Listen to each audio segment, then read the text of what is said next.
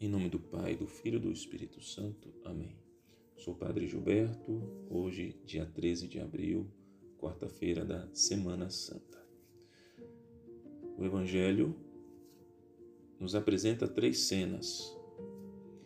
Vemos, em primeiro lugar, a traição de Judas, em segundo lugar, os preparativos para celebrar a Páscoa, e por último, vemos a ceia com os doze discípulos. A palavra entregar, vemos que se repete seis vezes e serve de elo entre esses três momentos. Primeiro, quando Judas entrega a nosso Senhor Jesus Cristo. Segundo, a Páscoa, que é a figura do sacrifício da cruz, onde nosso Senhor se entrega, dá a vida. E por último, a última ceia, na qual se manifesta a entrega de Jesus, que se cumprirá na cruz.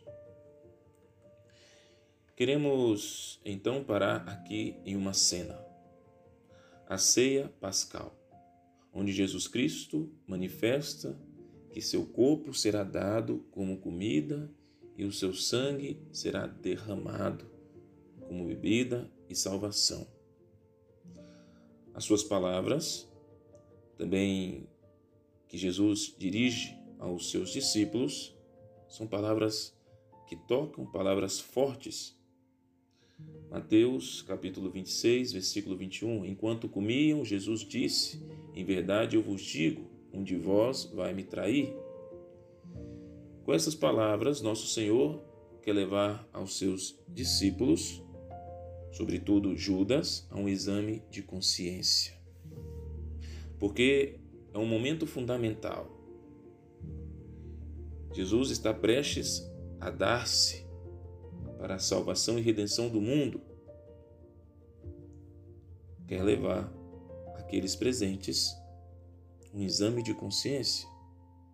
Estas palavras estendem-se a todos nós, também chamados por Jesus Cristo. Também a nós se refere estas palavras, um convite a refletir sobre nossas ações, sobre a nossa conduta sejam elas boas ou más, a respeito da nossa dignidade como filhos de Deus. Por isso, devemos nos perguntar o que estamos fazendo neste momento com as nossas vidas, para onde vamos e como respondemos ao chamado de Jesus. Será que a nossa vida está sendo ditada pelo amor de Deus? Será que estamos lutando pela nossa santidade de vida? Se estamos tratando com seriedade a nossa vida espiritual. Por isso, esse chamado que Cristo nos faz, a olharmos para dentro de nós, a realmente fazer um profundo exame de consciência, para, de modo imediato, procurarmos a mudança de vida, a conversão,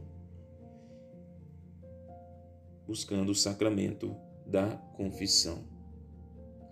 Por isso, gostaria de apresentar alguns passos para que nós possamos fazer uma boa confissão. Primeiro, é dar graças a Deus pelos benefícios recebidos.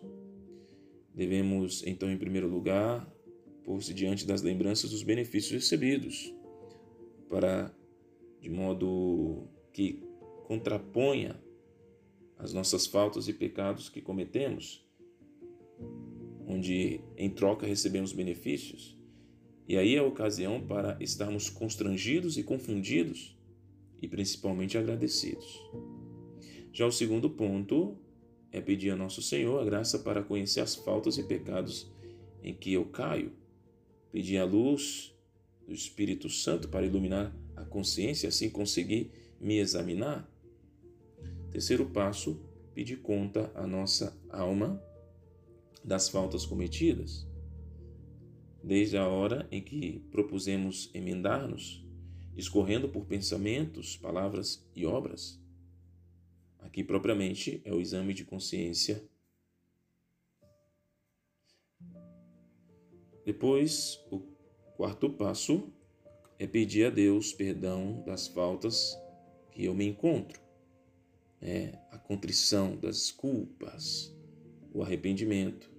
E aí me dirigir a um sacerdote para realizar então a minha confissão, pedir perdão a Deus, as minhas ofensas, os meus pecados. E por último, o propósito de emenda, é, após a absolvição, a penitência que nos é passado, aí propósito de emenda com a graça do Senhor, meios para lutar e perseverar.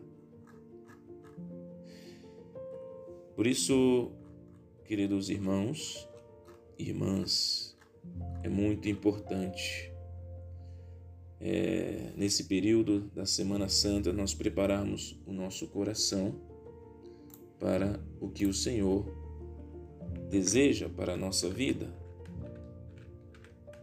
Vamos lembrar que podemos esconder nossos pecados de outras pessoas, mas não podemos escondê-los de Deus.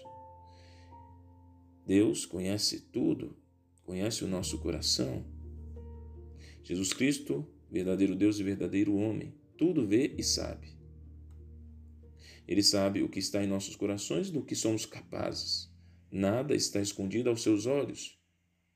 Evitemos enganar-nos a nós mesmos e só depois de sermos sinceros conosco é que devemos olhar para Cristo. Temos presente aquelas palavras do Papa Francisco. Jesus, amando-nos, convida-nos a, a permitir-nos a reconciliação com Deus e a regressar a Ele para nos redescobrir. Olhemos para Jesus, ouçamos Suas palavras e peçamos a graça de doarmos, unindo-nos ao seu sacrifício na cruz. Que Maria Santíssima nos conceda essa graça. Assim seja. Amém. Louvado seja o nosso Senhor Jesus Cristo, para sempre seja louvado.